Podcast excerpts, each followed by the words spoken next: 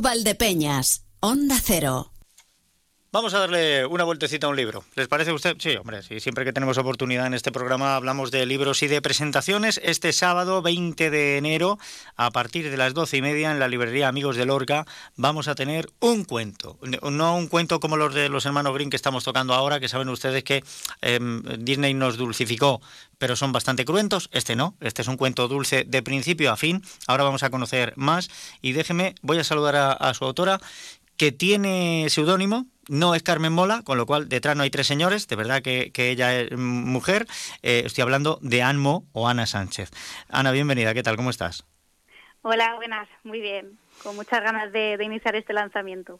No, ganas tengo yo. yo. Yo sí que tengo ganas. Yo tengo ganas pues, porque es que me llama mucho la atención. Es que ya la portada, todo tan colorido, todo tan bonito y que precisamente el personaje sea blanco, blanco níveo, blanco sin, sin ningún matiz de color, pues llama la atención. Y luego encima el título, Bebé León, Bebé León, tienes que encontrar tu color. Además, entre admiraciones, tienes que encontrarlo sí o sí.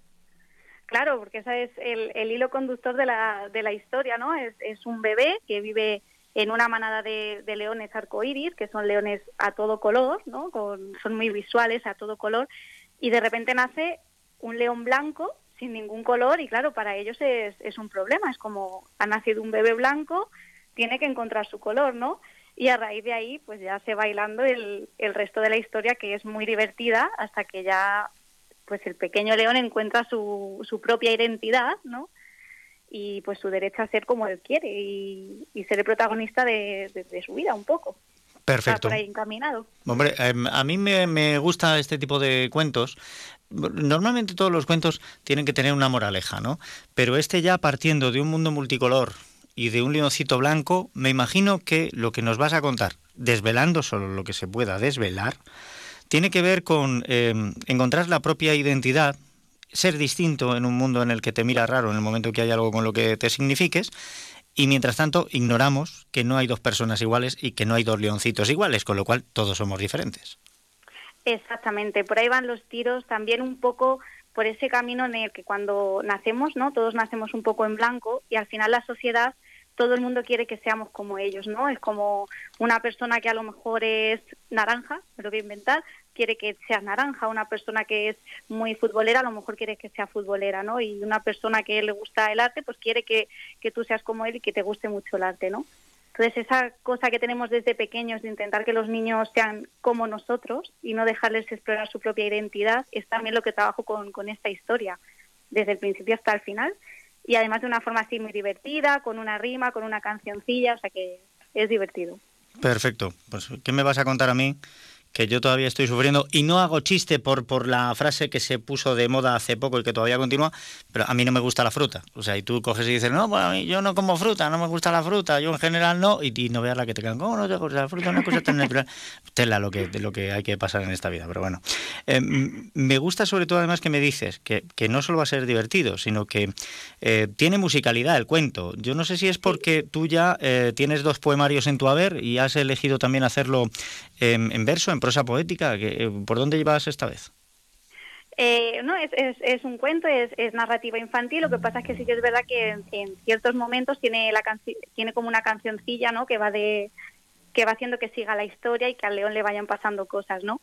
Entonces esa canción es un poco porque yo como amante de, los niños también soy educadora infantil, aparte de escritora y bueno también me he trabajado mucho de animadora y creo que para captar la atención del niño tiene que ser algo que, le motive, que sea divertido, que se lo pasen bien.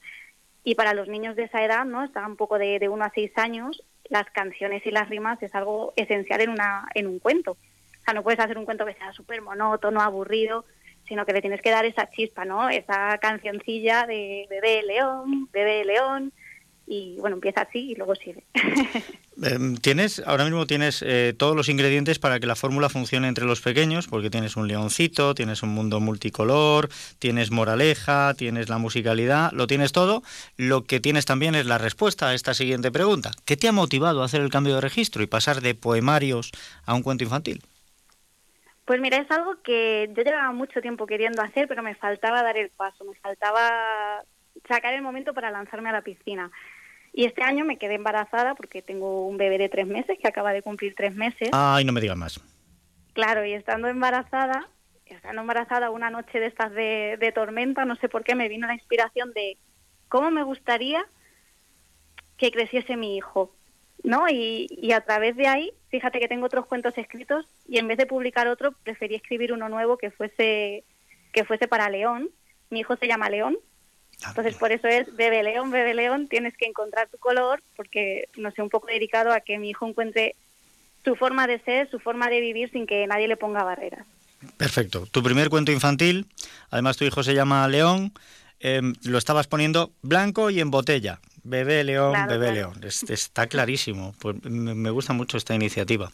Em, próximo sábado, em, mañana ya, sábado, a las doce y media, en Amigos de Lorca, es donde vamos a, poder, bueno, pues lo primero que nos cuentes, que nos hables un poquito de, tu libro y comprarlo, y a partir de ahí, ¿dónde lo vamos a encontrar? Pues mira, en muy poquito tiempo ya va a estar disponible tanto en Amazon como en cualquier librería de España a través del ICBN, o si preguntáis con el ICBN os lo pueden traer en cualquier librería, aunque no esté allí físicamente. Eh, en Amigos de Lorca, por supuesto, que lo van a tener desde el principio, que están siendo, tengo que decir, un gran apoyo para los escritores valdepeñeros y, y de la zona. O sea, la verdad que les doy la enhorabuena por el proyecto que han hecho. Aprovecho. y, y, también en Duri Editorial, que es la, la editorial que tengo con mi marido, que es con la que hemos publicado el cuento. Ah, muy bien, muy bien. O sea, pero además tienes una editorial con tu marido. Mm, eh, ¿Pero solo para tus poemarios o estáis editando también otros libros? Pues empezó siendo un proyecto personal para publicar nuestros libros, porque mi segundo libro ya fue con esta editorial y el primer libro de mi marido, que también tiene dos, eh, que él es micropoeta, son de micropoesía. Eh, empezó siendo un proyecto pequeño y ahora ya sí que tenemos, pues creo que treinta y pico libros ya publicados de otros autores. Y creciendo, porque tenemos ahora mismo cinco en proceso. ¿Qué me dices? Pero bueno. Sí, sí, estamos. Estáis a tope con la letra, ¿eh? estamos a tope, por eso el, pequeño León pues tenía que tener su cuento con padres que hacen libros, no le podía faltar el suyo. Muy bien. Oye, lo que no sabía yo es que se podían hacer incluso libros de microrelatos. Pues claro, ¿cuántos microrelatos o cuántos micropoemas tienes que hacer para, para un libro? He visto todo lo contrario, o sea, yo he visto eso de meter el Quijote en un grano de arroz, ¿va? Que, sería un micro Quijote, pero dar la vuelta a eso es complicado.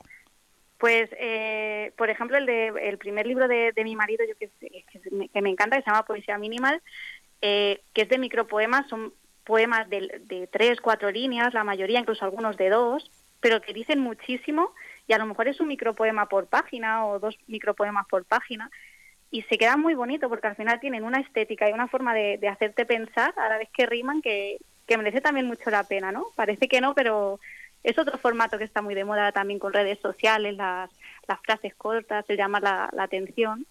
Tu marido no es asiático, ¿no? Tu marido es de aquí. Mi marido es eh, es madrileño, es madrileño. vale, no, pero, asiático, es que tiene toda la pinta de un haiku. Eh, pues fíjate que está escribiendo un libro de haikus para publicarlo en, en el futuro también. si, es que yo tengo un duende aquí que me va chivando las cosas al oído. Si alguien te lo está, te lo está total, no? total, no, no, no, no, no, no, me va viniendo, me va viniendo. O sea, yo si tengo conexión con alguien, no he descubierto por dónde es, pero como no me la cobran, la mantengo, no pasa nada. Bien, eh, lo mismo al final me he diluido un poco, ustedes no se preocupen. Esto queda todo muy claro. Eh, Bebé León, los poemarios previos de Ana Sánchez, los de su marido y todo lo demás, si quieren conocer la editorial, sábado, doce y media, amigos de Lorca, allí se ven conocen eh, a una persona tan interesante y con tanto que contar, porque ya han visto que en este ratito anda que no nos ha contado cosas. Ana, eh, muchísimas gracias. Eh, no sé si, si después de esto otro otro cuento o volverás a los poemarios. Pues seguramente más cuentos, seguro. Seguramente que sacaré algún cuento más que tengo ahí en el tintero, por decirlo así, o en el horno. Y probablemente también más poemas porque a mí la poesía me ha dado todo, o sea, a mí la poesía me ha dado la vida que llevo hoy en día, me ha dado mi marido y pues seguiré con ella, claro que sí. Pues hay una deuda de gratitud con la poesía, ya veo. Sí, sí, claro que sí. Fíjate, pues para que todo se dé la mano, si no lo conoces, búscalo, porque tiene un animalito como protagonista, porque busca su identidad, porque tiene color y porque es un poema, Pistacho el perro verde, de Carmen Gil, que a mí me encanta. Es una maravilla. Lo voy a buscar. Búscalo, ya, verás, ya verás cómo te gustará, ya me lo dirás. Ana, muchísimas gracias. Muchísimas gracias a ti.